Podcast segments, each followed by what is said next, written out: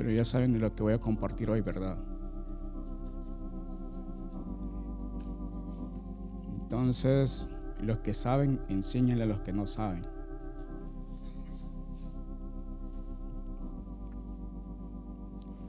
Era un 27 de agosto, estaba por terminar la reunión.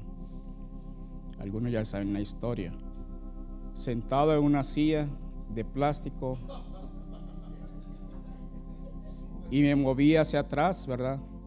Y en segundos las dos patas de atrás se quebraron. Mi, mi cabeza pegó contra la mesa. Y rápido el instinto me, me levanté. Pero cuando me toqué, toda mi mano estaba sangrando.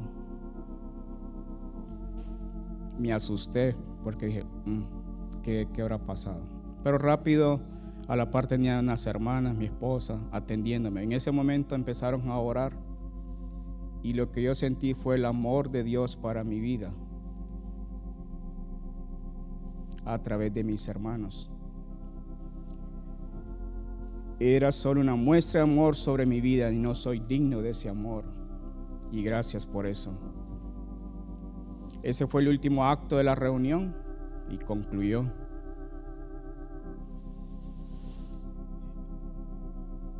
Pero al final me dice la hermana Meli, me dijo, bueno, si tú quieres y sientes paz, oren y vayan a donde el doctor para que él te mire a ver que si no sigues botando sangre. Porque ya me habían puesto y curado a la hermana, hermana Berenice. Y bueno, fuimos a, al doctor y me hicieron cuatro puntos. Me dieron antibiótico, me pusieron contra el tétano, por cualquier cosa, dijo el doctor. Pero no me cortaron el pelo, ¿verdad? Siempre no se miraba, dice, dijo el paramédico, no, no te lo voy a quitar para por el glamour, ¿verdad? Para que no no andes todo pelón por ahí. Así que me pusieron cuatro puntos. El miércoles pasado me los quitaron.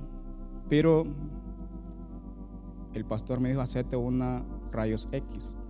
Le decimos al doctor, mire que necesito un rayos X. Le digo, ¿y para qué? Me dijo. No por si me quedó algún coágulo que pueda hacer que me afecte la cabeza o algo. No, mira, eso no necesita rayos X, lo que necesita es una tomografía, pero no lo puedo hacer yo porque yo soy un médico general, no te puedo recetar eso. Ah, bueno.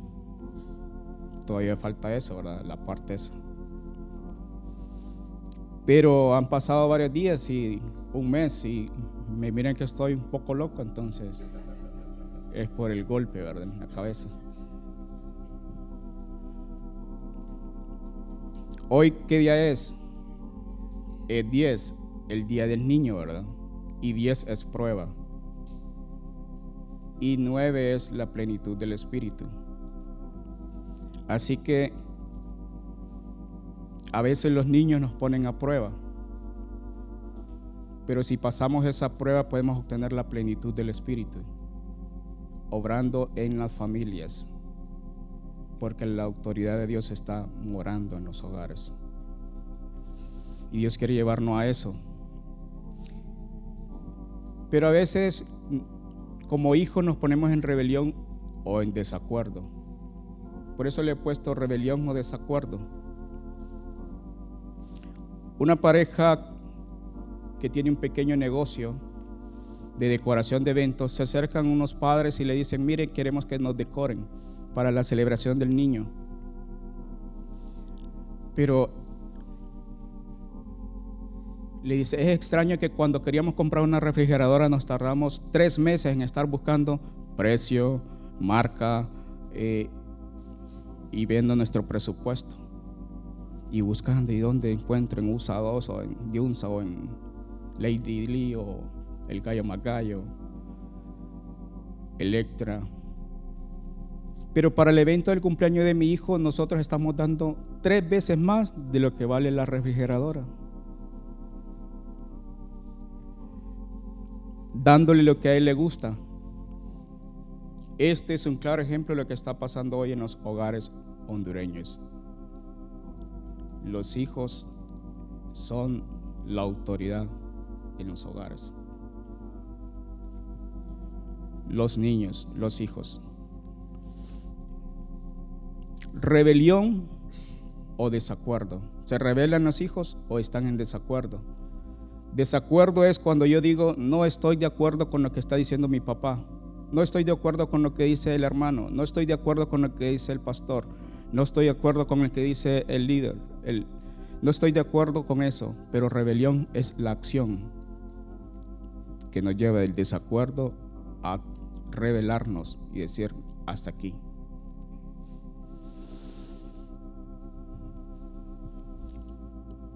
Pero me golpeé la cabeza. ¿Y de qué habla la cabeza? Nos habla de autoridad. Deuteronomio 28, 13.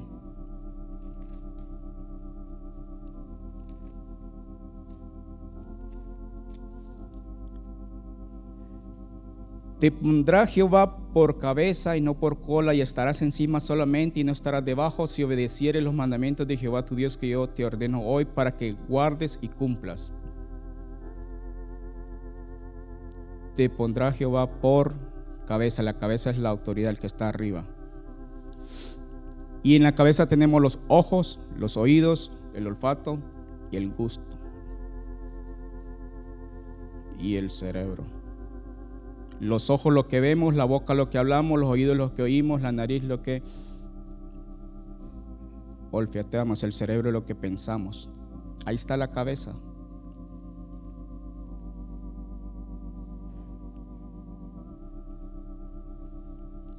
¿Cuáles son las funciones de esa cabeza? Controla los movimientos corporales. Si se imaginan que alguien le corten la cabeza y qué pasa con el cuerpo, empieza a caminar solo, ¿verdad? Si usted le cortan la cabeza a un pichete, el pichete sale así y usted dice, ve, pero este, ¿por qué sabe para dónde va? No sabe para dónde va. Su cuerpo está caminando solo y la cabeza humana es la parte inferior del cuerpo. Dice que en esta se dan las ideas conscientes, la imaginación, la memoria, la creatividad y la toma de decisiones. Contiene receptores y sensores especiales, como los ojos, la boca, los oídos y la nariz. Hay muchas especialidades de la salud que miran la cabeza, como quién? Los neurocirujanos, neurólogos, neurocirugía, neuroradiología, radiología, odontología, cirugía maxilofacial, psiquiatría. Cuando le dicen que lo llevan al psiquiatra, ah, porque le van a revisar la cabeza, no es que está loco, le van a revisar la cabeza. Osmatología, rinología, etc. Y pesa entre 0.8 y 1 kilogramo en los niños y en los adultos de 6 a 7 kilos, o sea, 7 por 2.2 Sí, 15 libras, solo la cabeza. Imagínense 15 libras.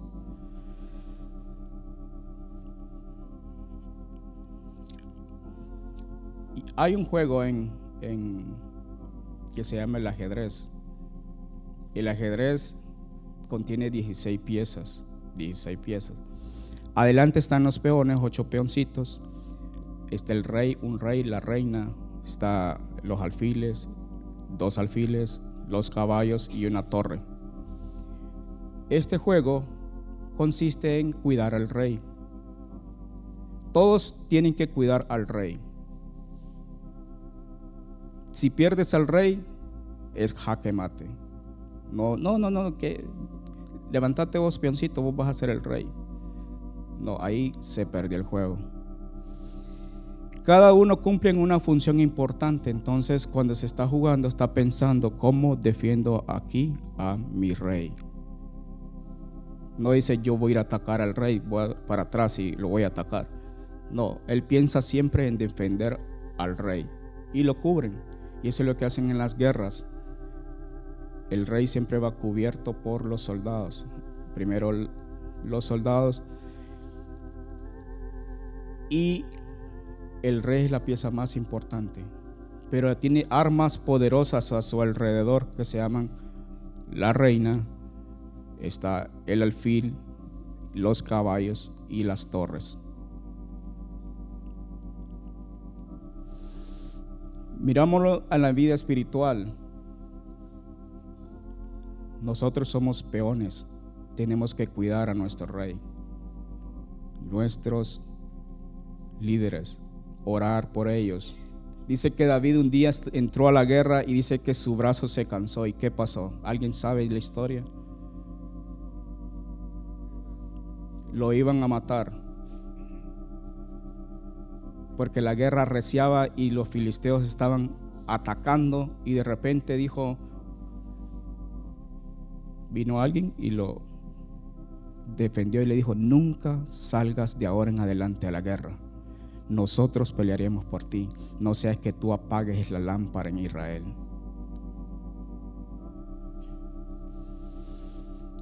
Cuidando siempre la cabeza. Y la cabeza del cuerpo de Cristo es Cristo. Cristo es la cabeza y Él tiene muchos miembros. Colosenses 1, 17 al 19 y Él es antes de todas las cosas y todas las cosas en Él subsisten y Él es la cabeza del cuerpo que es la iglesia, el que es el principio, el primogénito de entre los muertos para que en todo tenga la preeminencia, por cuanto agradó al Padre que en Él habitase toda plenitud.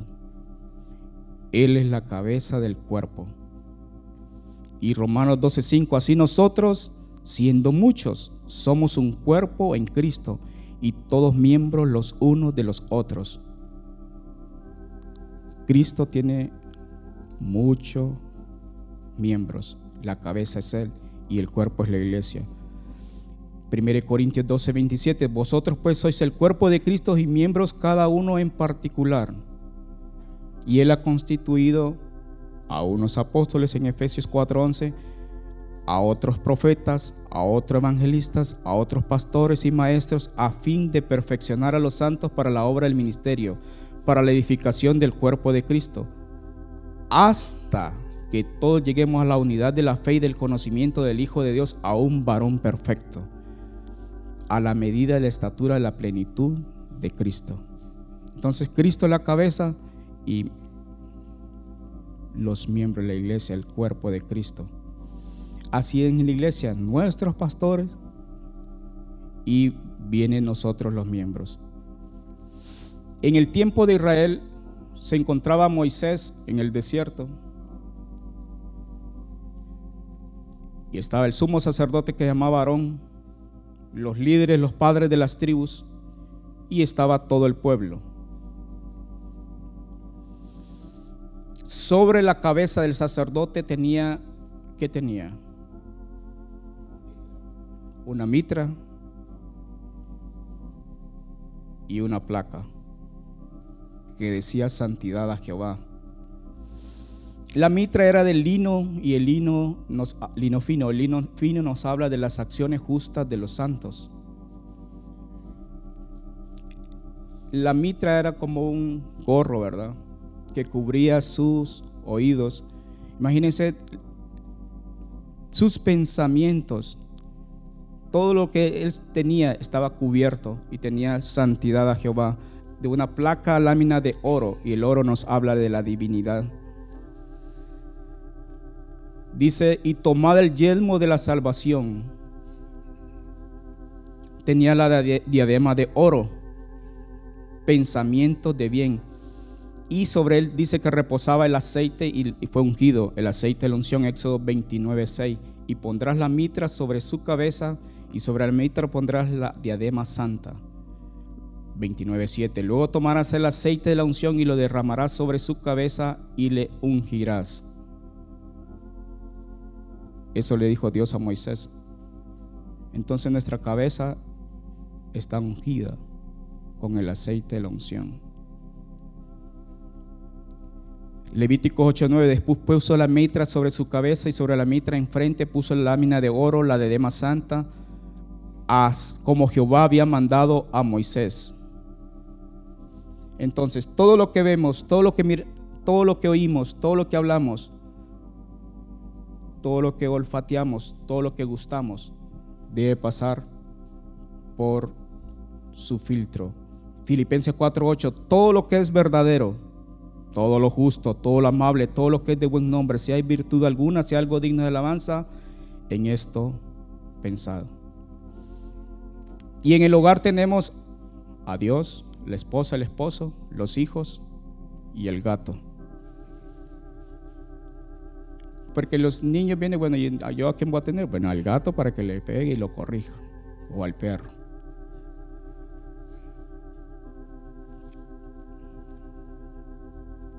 Hijos, obedeced en el Señor a vuestros padres, porque esto es justo, Efesios 6.1. No, hijos, dice, ustedes ordenen a sus padres, porque esto es justo. Ordenen que les compre los juguetes. Ordenen que le haga esto. No, hijos, obedecen al Señor a vuestros padres. Así vosotras mujeres estás sujetas a vuestros maridos para que también los que no creen en la palabra sean ganados sin palabra por la conducta de sus esposas. 1 Pedro 3.1. Vosotros maridos igualmente vivid con ellas sabiamente, dando honor a la mujer como a vaso más frágil y como a coherederas de la gracia de la vida, para que vuestras oraciones no tengan estorbo.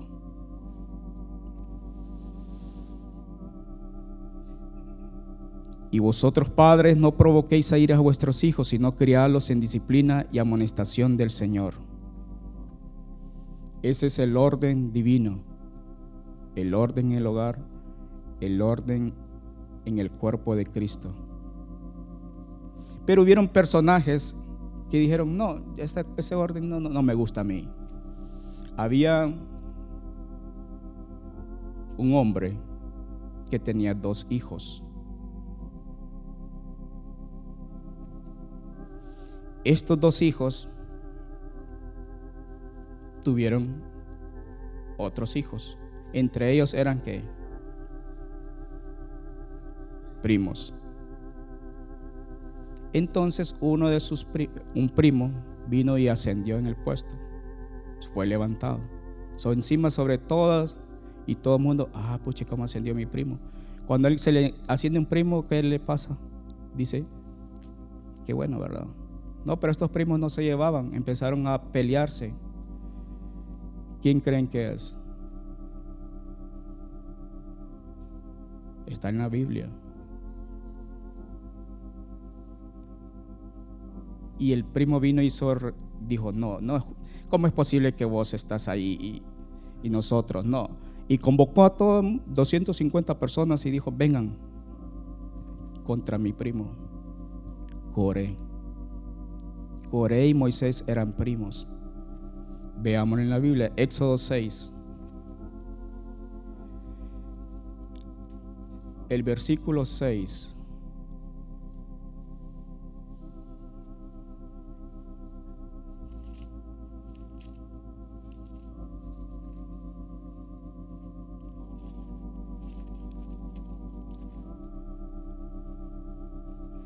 El versículo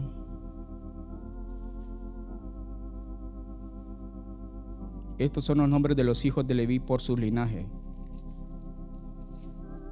6.16 creo que es.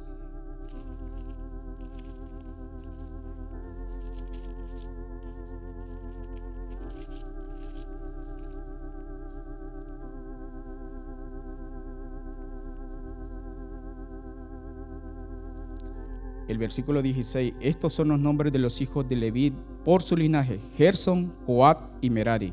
Y los años de la vida de Leví fueron 137 años. Los hijos de Gerson, de Gerson, Libni y Simei por sus familias. Y los hijos de Coat, ahí nos vamos a quedar, Anran, Izar, Hebrón y Uziel. De estos dos primeros, Anran y Zar, el versículo 20. Y Anran tomó por mujer a Jocabed, su tía, la cual dio a luz a Aarón, a Moisés. Y los años de la vida de Anran fueron 137 años. Ahora viene el hermano Izar. Izar. Los hijos de Izar, el 21, Core, Nefec y Sicri. Entonces, ¿qué son? Son primos, ¿verdad? Ellos dos vinieron y fueron levantados Ellos eran, eran levitas. tenían su mismo abuelo que se llamaba Coat y el mismo tatarabuelo que era Leví. Entonces eran la familia, un linaje de los levitas. Ahora, en número 16,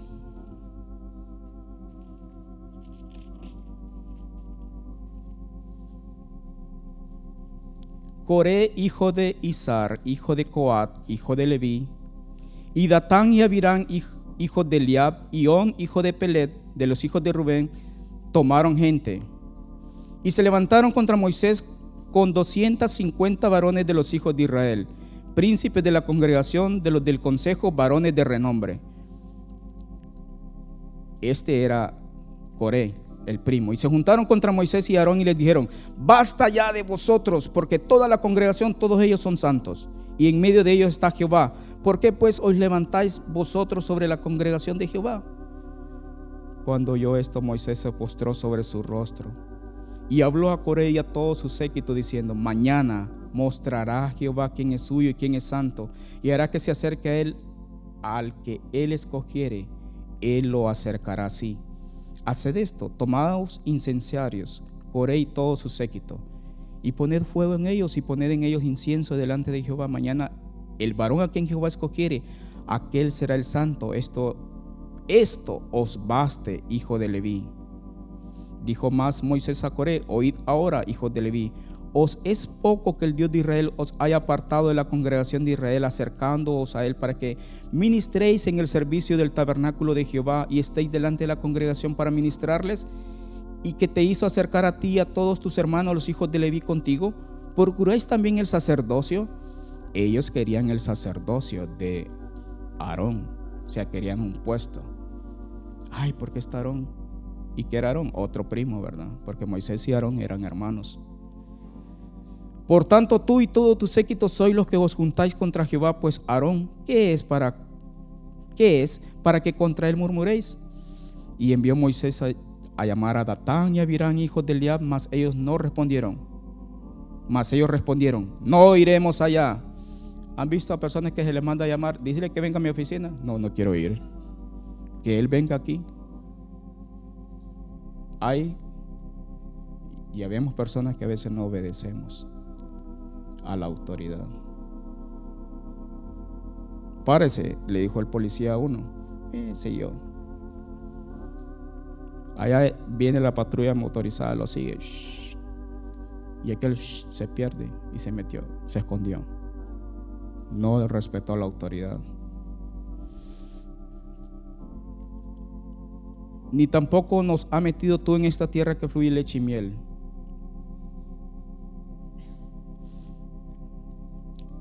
Datán y dijeron, es poco que nos hayas hecho venir de una tierra que destila leche y miel para hacernos morir en el desierto, sino que también te enseñoré de nosotros imperiosamente. Ni tampoco nos, nos has metido tú en tierra que fluye leche y miel, ni nos has dado heredades de tierras y viñas. ¿Sacará los ojos de estos hombres? No subiremos. Moisés se alegró en gran manera. No, dice que se enojó y dijo a Jehová, no mires a su ofrenda ni a un asno, ni, un, ni a un asno he tomado de ellos, ni a ninguno de ellos he hecho mal. Después dijo Moisés a su primo Coré, tú y todo tu séquito, poneos mañana delante de Jehová, tú y ellos y Aarón. Y ya saben la historia, cada uno tomó su incensario y puso incienso acercaos delante de Jehová cada uno con su incensario, 250 incensarios, tú también y Aarón y cada uno con su incensario. Toma cada uno su incensario y pusieron en ellos fuego y echaron ellos incienso. Y se pusieron a la puerta del tabernáculo de reunión con Moisés y Aarón. Sabían Coré, Datán y Abirán que ellos eran los elegidos. Ellos pusieron incienso, prendieron fuego.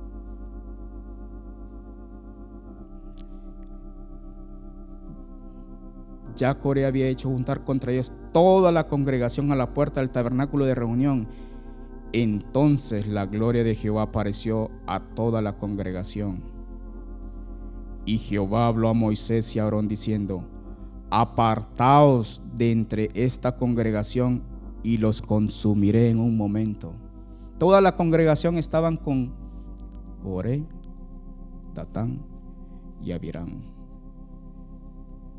Y ellos se postraron sobre sus rostros y dijeron, Dios, Dios de los espíritus de toda carne, ¿no es un solo hombre el que pecó? ¿Por qué airarte contra toda la congregación?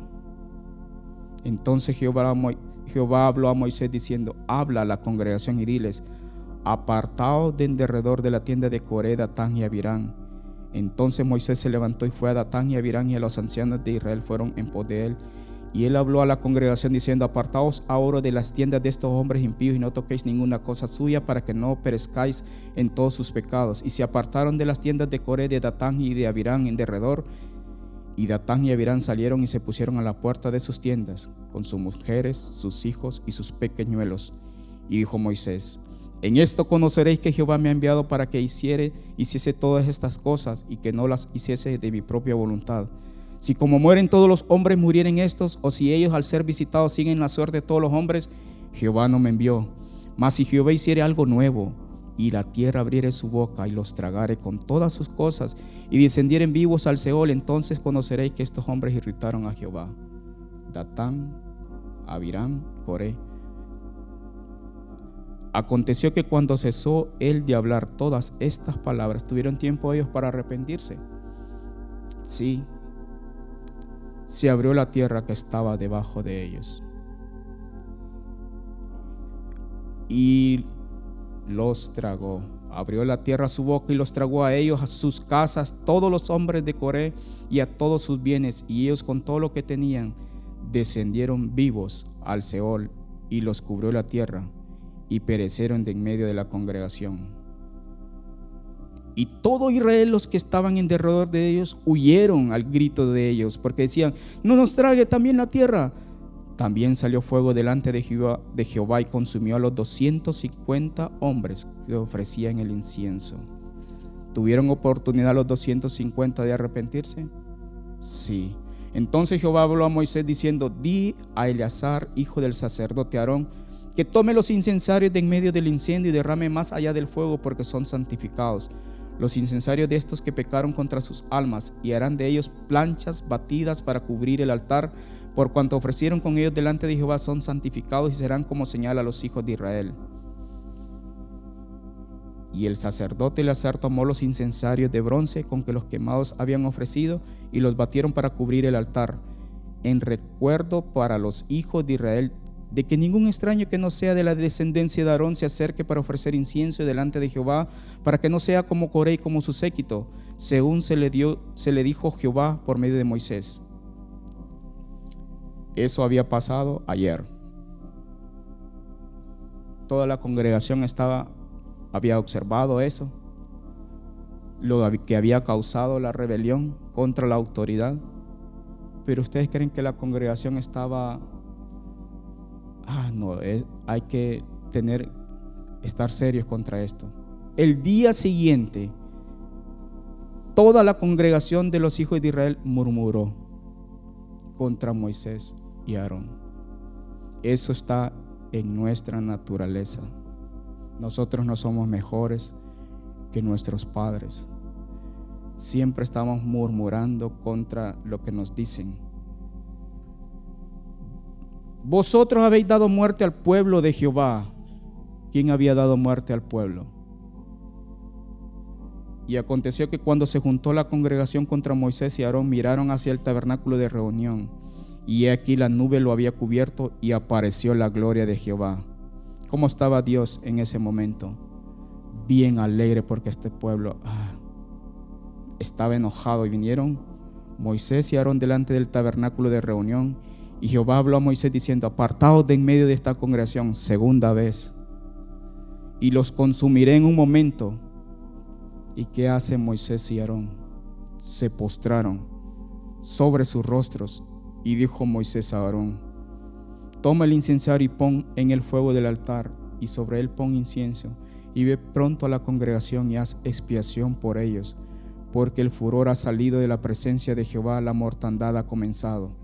Entonces tomaron el incensario como Moisés dijo y corrió en medio de la congregación y aquí que la mortandad había comenzado en el pueblo y él puso incienso y hizo expiación por el pueblo y se puso entre los muertos y los vivos y cesó la mortandad. La rebelión contra la autoridad. La autoridad está intercediendo. Y muchas veces nos rebelamos contra ellos. Y los que murieron en aquella mortandad fueron 14.700 sin los muertos por la rebelión de Coré. Después volvió Aarón a Moisés a la puerta del tabernáculo de reunión cuando la mortandad había cesado. El final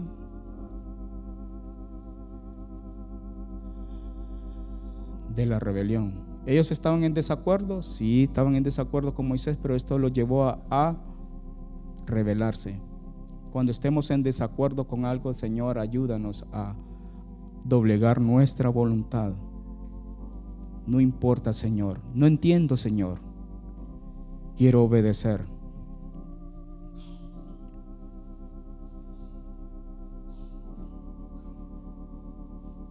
Y Moisés era el hombre más manso de toda la tierra. Imagínense Moisés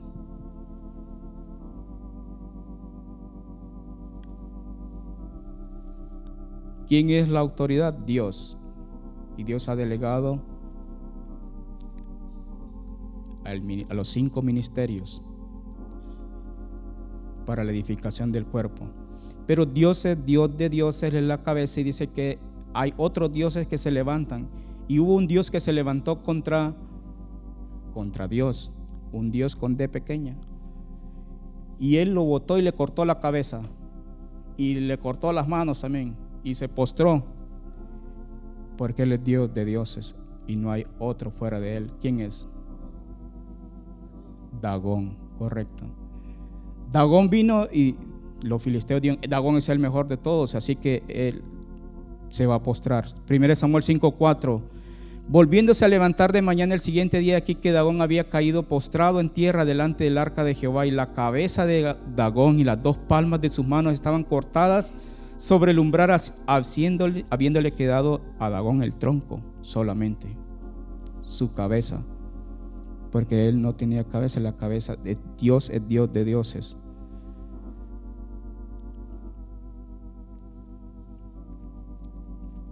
Un hombre se levantó contra los tiempos de, del holocausto en la mañana y en la tarde. Dijo, no, yo voy a levantarme contra esto y le cortaron también la cabeza. ¿Quién es?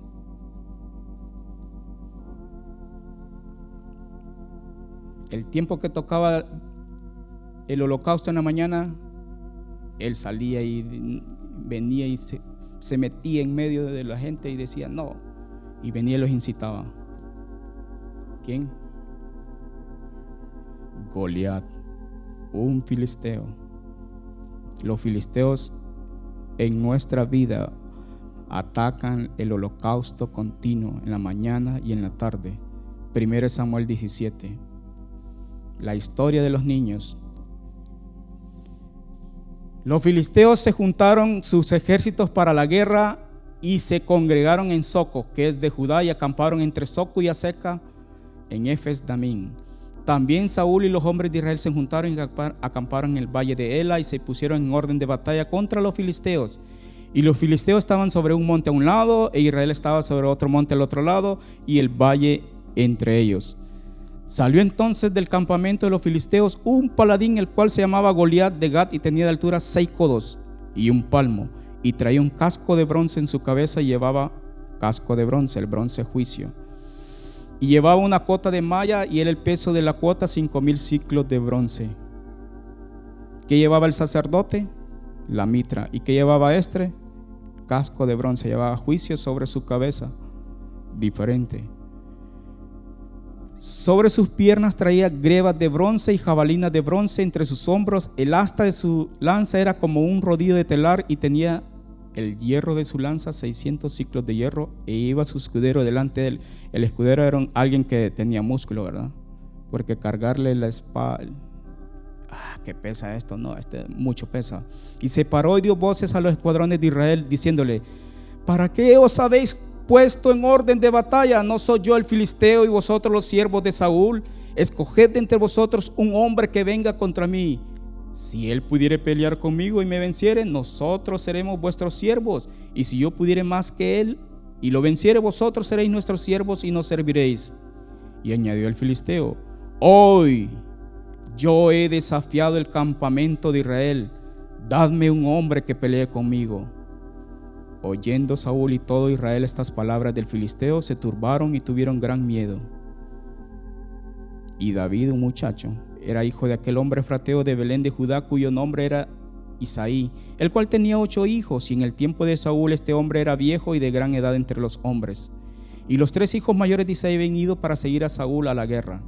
Y los nombres de los tres hijos que habían ido a la guerra eran Eliab, Abinadab y Sama. Y David era el menor, el más pequeño. Siguieron pues los tres mayores a Saúl, pero David había ido y vuelto dejando a Saúl para apacentar las ovejas de su padre en Belén. Pero ¿qué pasaba?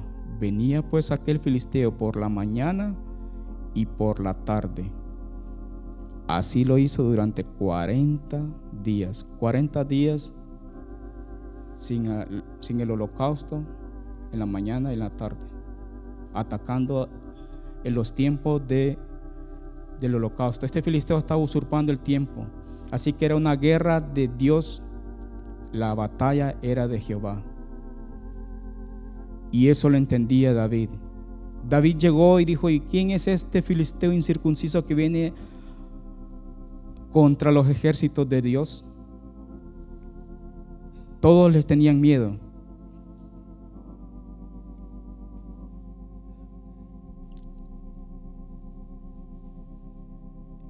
El versículo 37.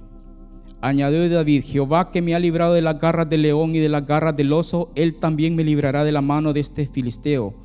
Y dijo Saúl a David, ve, y Jehová esté contigo. Y Saúl vistió a David con sus ropas y puso sobre su cabeza un casco de bronce. ¿Qué era lo que tenía el filisteo? Un casco de bronce. Le puso juicio sobre la cabeza de él pero y le armó de coraza y ciñó David su espada sobre sus vestidos y probó a andar porque nunca había hecho la prueba. Ah, qué pesa esto. Me imagino que la cabeza se le meneaba para todos lados, ¿verdad? Porque era muy pesado ese casco. Y dijo David a Saúl, yo no puedo andar con esto porque nunca lo practiqué. Vamos a entrar a la batalla con lo que nosotros hemos practicado día tras día la alabanza y la oración y la adoración. No podemos llegar a decir, ah, en el último momento me voy a poner el casco. No podemos vencer a nuestros enemigos si nuestra vida no es una vida diaria, si no somos constantes, si no practicamos. Y David echó de sí aquellas cosas y tomó, que tomó? Su callado en su mano y escogió cinco piedritas lisas del arroyo y la puso en el saco pastoril en el zurrón que traía y tomó su onda en su mano y se fue hacia el filisteo. ¿Qué llevaba? Cinco piedras, gracia, el callado que dice tu vara y tu callado me infundirán aliento. El callado es que tiene una vuelta del pastor. Su zurrón, una bolsa y la onda en su mano. Y fue hacia el filisteo. O sea que llevaba la gracia sobre su vida. Isaías 49, 2 dice, y puso mi boca como espada aguda, me cubrió con la sombra de su mano y me puso por saeta bruñida. Me guardó en su aljaba. El zurrón era como una aljaba. Así. Y la onda es como el arco. Es la herramienta.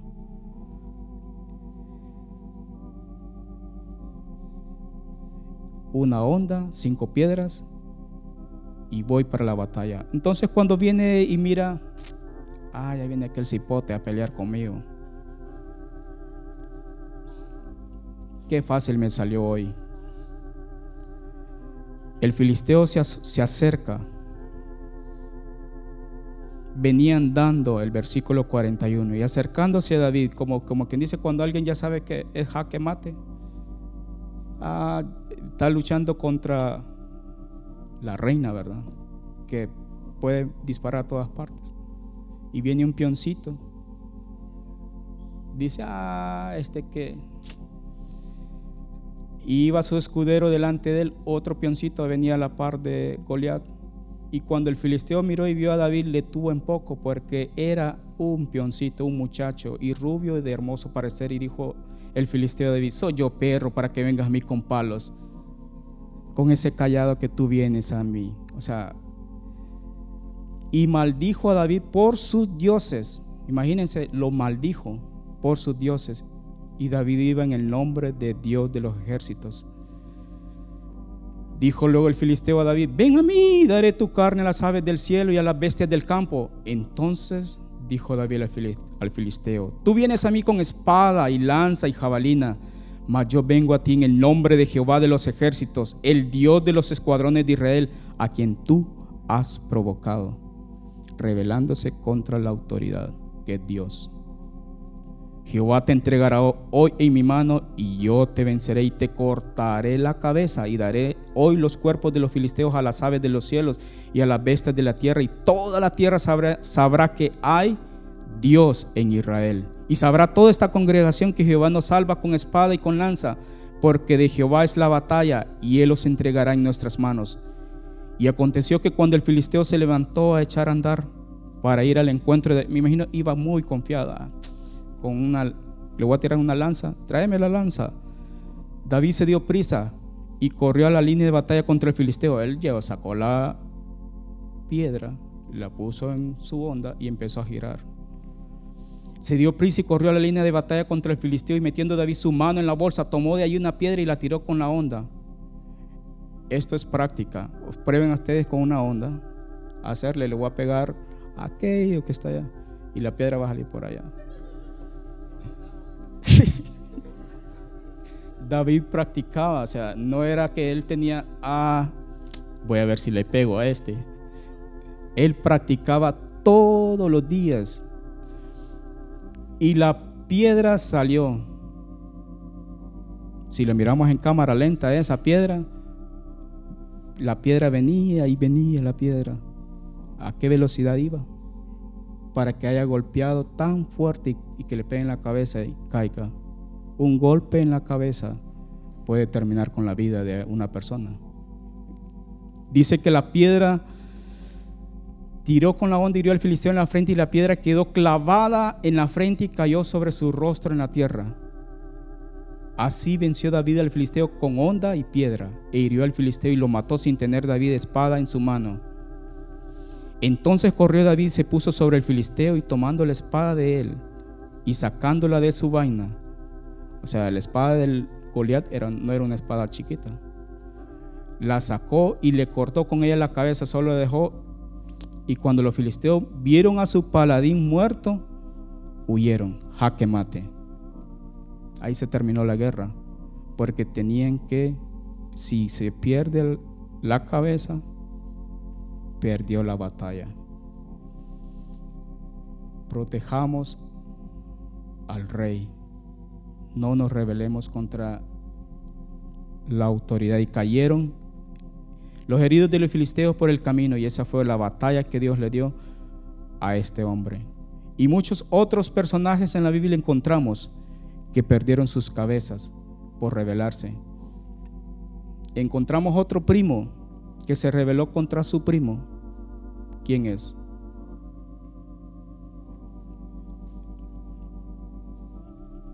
Joab. Segundo Samuel 2.18. Estaban allí los tres hijos de Sarbia, Joab, Abisaí y Asael. Este Asael era ligero de pies como una gacela del campo. ¿Y quién era Sarbia? Primera Crónicas 2.13. Isaí engendró a Eliab, su primogénito, el segundo Abinadab, Simea el tercero, el cuarto Natanael, el quinto Radai, el sexto Osen, el séptimo David, de los cuales Sarbia y Abigail fueron hermanas. Sarbia era hermana de David. O sea, de la hermana de David tuvo a Joab, a Asael y Abisai. Los hijos de Sarbia fueron tres, Abisai, Joab y Asael. Y Abigail dio a luz a Amasa, cuyo padre fue Jeter, ismaelita. Entonces están, ¿qué era David de Joab? Primo. Y Joab, que era de Axalón.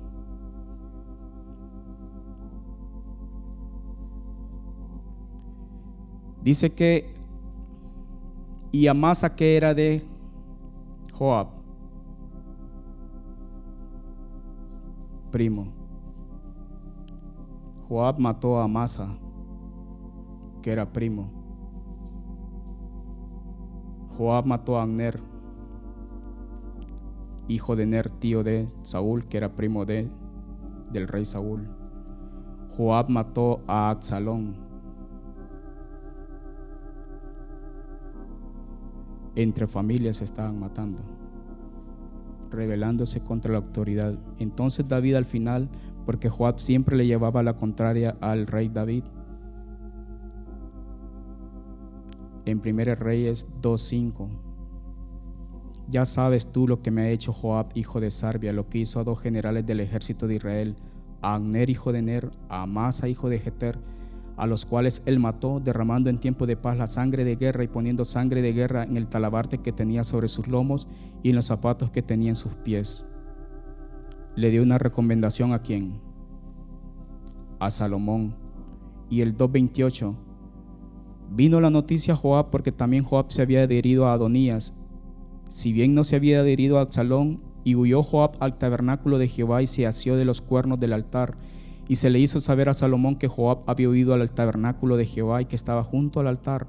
Entonces envió Salomón a Benaía, hijo de Joyada, diciendo, ve y arremete contra él.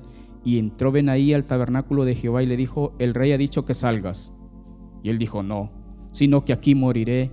Y Benaía volvió con esta respuesta al rey diciendo, así dijo Joab y así me respondió. Y el rey le dijo, haz como él ha dicho, mátale y entiérrale, y quita de mí y de la casa de mi padre la sangre que Joab ha derramado injustamente, y Jehová hará volver su sangre sobre su cabeza, porque él ha dado muerte a dos varones más justos y mejores que él, a los cuales mató a espada sin que mi padre David supiese nada, a Agner hijo de Ner, el general del ejército de Israel, y a Masa hijo de Jeter, general del ejército de Judá. La sangre pues de ellos recaerá sobre la cabeza de Joab y sobre la cabeza de su descendencia para siempre mas sobre David y su descendencia y sobre su casa y sobre su trono habrá perpetuamente paz de parte de Jehová. Entonces Benaía, hijo de Joiada, subió y arremetió contra él y lo mató y fue sepultado. ¿Dónde? En su casa. ¿Y vivía dónde? En el desierto. Él vivía solo. Ese fue el final del hombre que se rebelaba constantemente contra la autoridad. ¿Y qué es lo que espera Dios de nosotros? Que nos rebelemos, que estemos en desacuerdo. ¿Qué espera el Señor? Al ver todos estos personajes, Efesios 5:21, someteos los unos a los otros en el temor de Dios. Ah, no, pero es que este ya lo conozco. Este salió de mi barrio. Eh, vieran. Y tú quieres ser jefe de en medio de nosotros, a José. Y tú nos vas a dar orden y nosotros nos vamos a inclinar ante ti si tú eres el menor. A José lo miraron, ah, a David, sus hermanos. Y dejaste las ovejas allá y te viniste solo para estar chambreando. Solo para estar viendo cómo está. Ah, es que me gusta la guerra porque yo me ataba a los leones, los osos y quiero ver cómo está la guerra. Sus hermanos se burlaban. ¿Qué vamos a hacer? Nos hemos levantado, hemos dicho, ¿y quién puso a este? El jueves, el miércoles, Dijeron, bueno, usted va para la otra empresa. Tres meses va a estar allá. Pasa a sustituir por mientras para hacer un, una, postnatal, cubriendo a una persona. Ah, muy bonito, sí, me voy a pasar. ¿Y qué? ¿Me van a pasar para allá con otro más dinero? No, pasa y después lo mandamos de regreso. Tenemos que someternos, así voy para allá. El jueves empecé en otro lado.